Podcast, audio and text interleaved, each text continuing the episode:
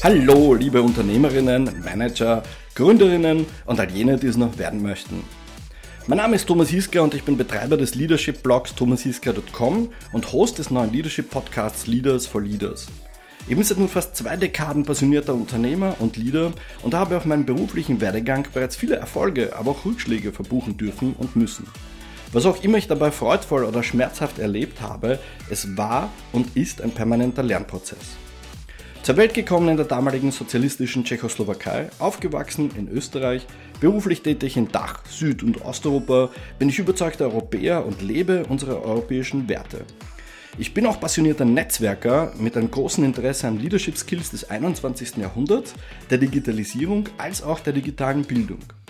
In meinem professionellen Dasein habe ich bereits viele erfolgreiche Persönlichkeiten aus Wirtschaft, Politik und Kultur getroffen.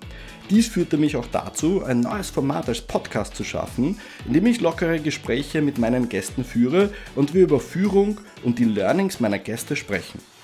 Nun wünsche ich aber euch gute Unterhaltung und noch bessere Learnings mit diesem Podcast und scheut es nicht, auch euer Feedback mit mir zu teilen.